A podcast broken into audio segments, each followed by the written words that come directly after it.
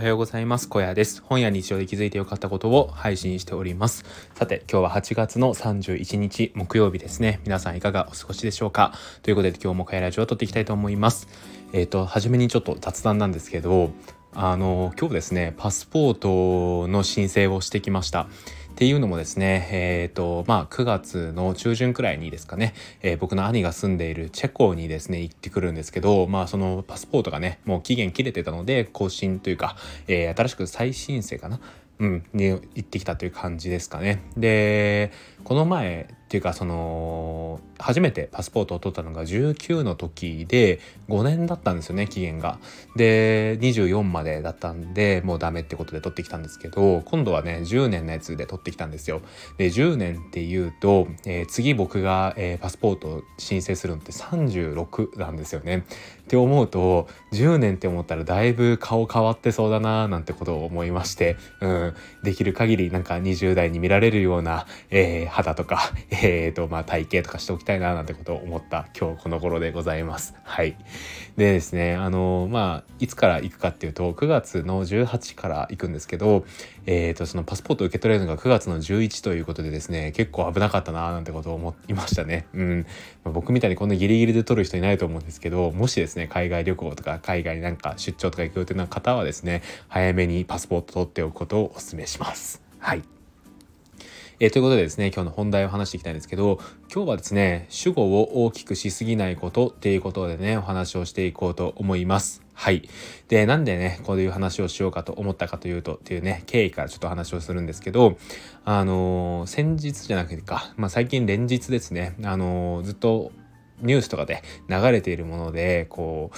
あの中国人の方の、えー、日本に対する迷惑行為の話あるじゃないですか。であれって、まあ、何が原因かっていうとあの、まあ、震災であったですねあの原発からの、まあ、処理水ですよねあれを、まあ、海に放出するってことに対して、まあえーと、中国の方がですねあまりいい印象を持っていないというところから、まあ、反発があるという感じで、まあ、その結果としてあの、まあ、いろんな、えー、政治系の、まあ、場所であったりとかそれと関係ない場所にまでですかねあの電話とか迷惑電話がかかってきているみたいな感じみたいですね。うん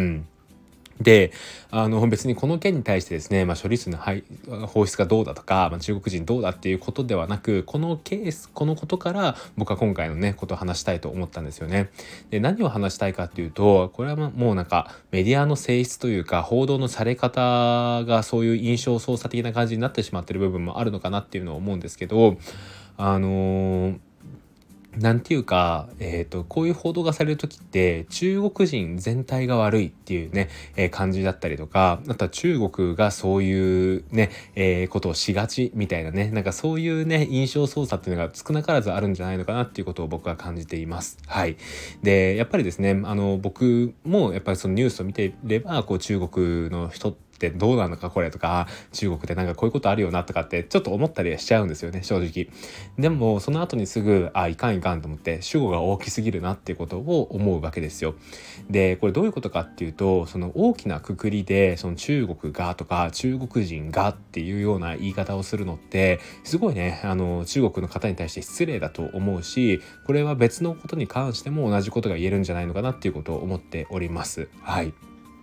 で、なんて言うんですかね。なんかこう、あくまで迷惑行為をしているその人が悪いわけじゃないですか。うん。あの、迷惑電話をしたりとかですね。あの、そういうことをしている人が悪いのであって、あの、全体がね、悪いなんていうことはないわけですよね。うん。ただ僕らはどうしてもこういうことが報道されると、まるでそこを全体が悪いみたいなね、認識をしちゃうかなっていうことを思うんですよ。うん。これが例えば国内の問題であっても、誰々、何々県はそうだよねとかいうふうになったりとか、どこどこに住んでる人ってそうだよねっていうことが、まあなんかそのローカルのニュースとかだったら、まあ思ったりとかね、する人もいるんじゃないのかなっていうことをね、思うんですよ。うん。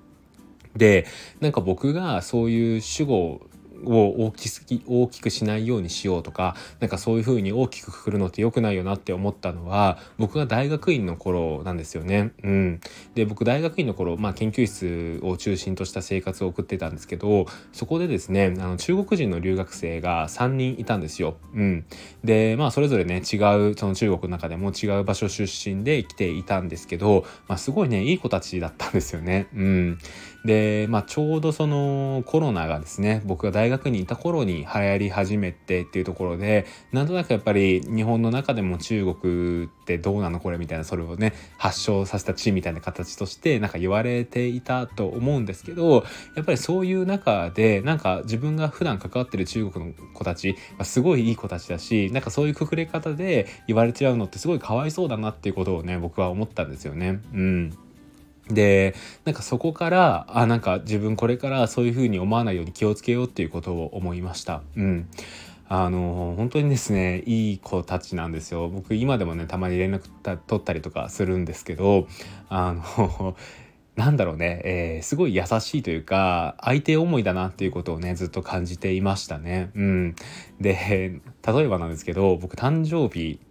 の時にですね自分の誕生日の時にあのまあ自分はもうなんか20も過ぎると誕生日って言ってもなんかそんなにねあの嬉しいもんじゃないななんてことを思ってたんですけどその中国の子たちがですねすごい祝ってくれたんですよね。でなんかプレゼントまでくれたんですけど そのプレゼントがあのお米栽培キットをくれたんですよ。どんなチョイスと思ってはい、なんかなかなか自分じゃ買わないしこれどこで売ってんだろうとか思いながら もらったんですけどまあなんかでもそういうのもなんかねあのー、面白いなっていうか、うん、嬉しいなってことを思うんですよね。うん、やっぱりなんかそういうものをわざわざですね選びに行ってくれたのかなって思ったりとかあのー、自分の誕生日僕の誕生日がねそろそろだなってことを思ってそういうの探してくれたんだなとか思うとまあ嬉しいっすよね普通に。うんで、まあなんかそういうね、相手の誕生日とか相手の祝い事を自分以上に祝うことができる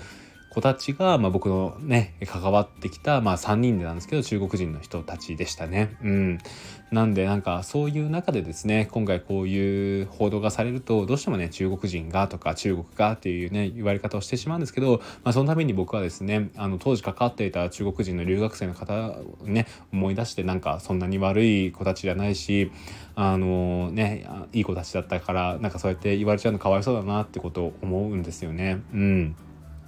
なんか結構ねこういうことって多いなっていうことを思います。まあ、さっき例に挙げた通りね何々県とか何々市とかもそうかもしれないですしもっとねえー、っと狭い世界で言うならば例えば会社の中でのどこどこ部署の人たちはちょっと変わってるよねとか、まあ、そういうのもあるかもしれないですね。うん、なんか僕はやっぱりそういう時も、うん、なんかまずはそのそういう噂というかそうやってくくられ方をして言われていること自体にになんかやっぱ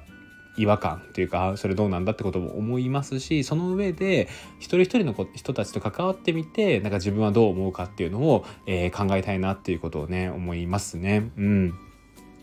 はい、っていう感じですね。うん、やっぱりどうしてもなんかこう報道のされ方とかでイメージがね悪い方に行ってしまうこととかもあるかなっていうことを思うんですけど、まあ、そういう時に一応立ち止まってですね、まあ、どれだけ自分はその人たちのことを知ってるんだろうとかその国のことを知ってるんだろうとか、まあ、その部署のことを知ってるんだろうっていうことを立ち返ってみると、うん、考え方がねまたこうフラットになって、えー、といい人間関係が築けるんじゃないのかなっていうことを思っております。はい、えー、そんな感じでした。えー、ということでですね、今日の小屋ラジオはここで終わりたいと思います。最後まで聞いていただきありがとうございました。よろしければレター、コメントお待ちしております。ということで次の放送でお会いしましょう。バイバーイ。